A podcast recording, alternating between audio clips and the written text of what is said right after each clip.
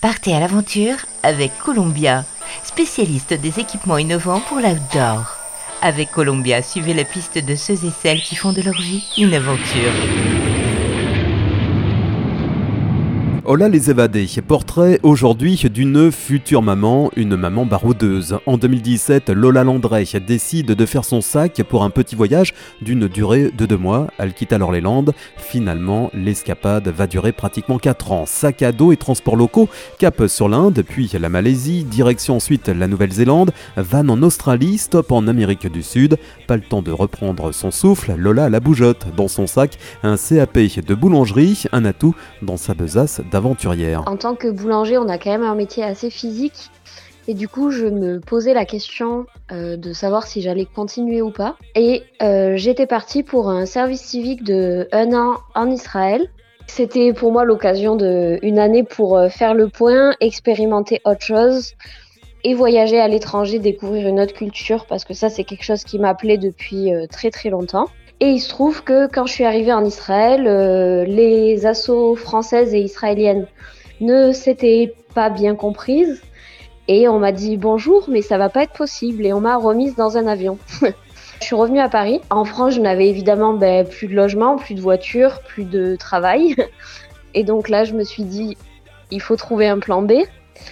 Et, euh, et vu qu'avec une des filles de là-bas, j'avais parlé de, l'Inde et que sa mère était là-bas dans un ashram, donc euh, une sorte de monastère hindouiste pour ceux qui connaissent pas.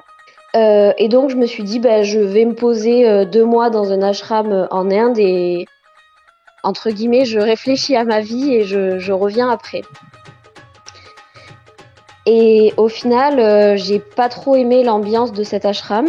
Euh, il y avait énormément de dévotion, mais à un stade un peu euh, trop poussé pour moi.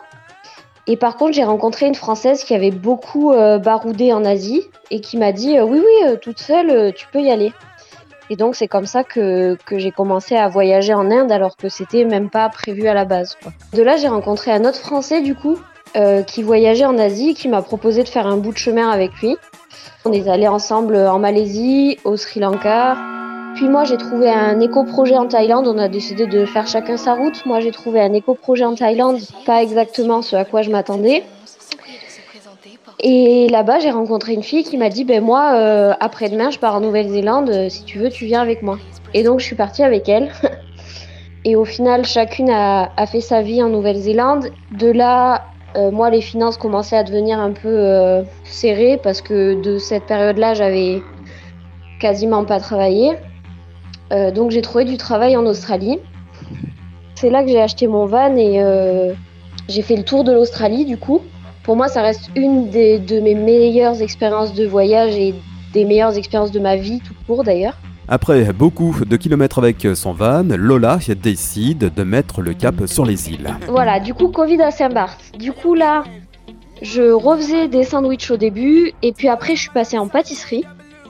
Euh, parce qu'ils avaient besoin de quelqu'un et moi je suis pas pâtissière mais euh, voilà j'ai quelques bases et surtout je suis assez volontaire donc euh, ben, j'ai pu apprendre avec eux donc ça c'était super super cool et je suis rentrée en France en février 2021 parce que j'avais un projet de transpacifique à la voile qui est tombé à l'eau c'est le cas de le dire à cause du Covid j'avais trouvé un skipper à Saint-Martin et puis il n'est pas parti ensuite je devais partir en Martinique la Martinique a fermé et ensuite, je devais partir au Costa Rica. La France a fermé ses frontières.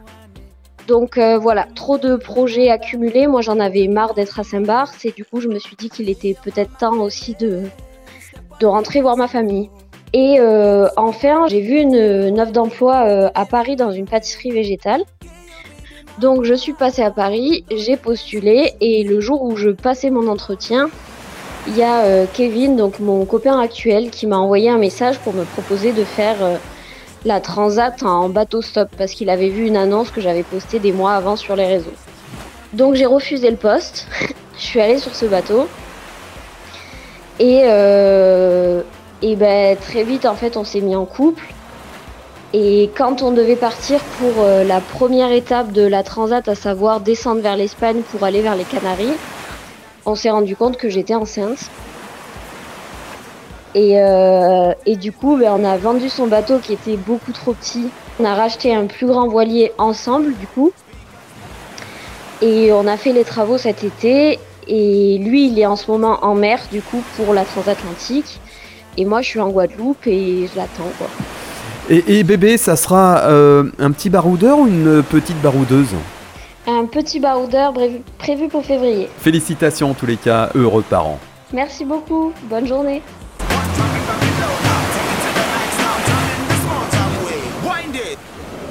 Columbia accompagne les aventuriers depuis plus de 80 ans. Chaussures, vestes, équipements, accessoires. Vivez l'aventure avec Columbia, la marque outdoor pour tous les passionnés d'activités de plein air.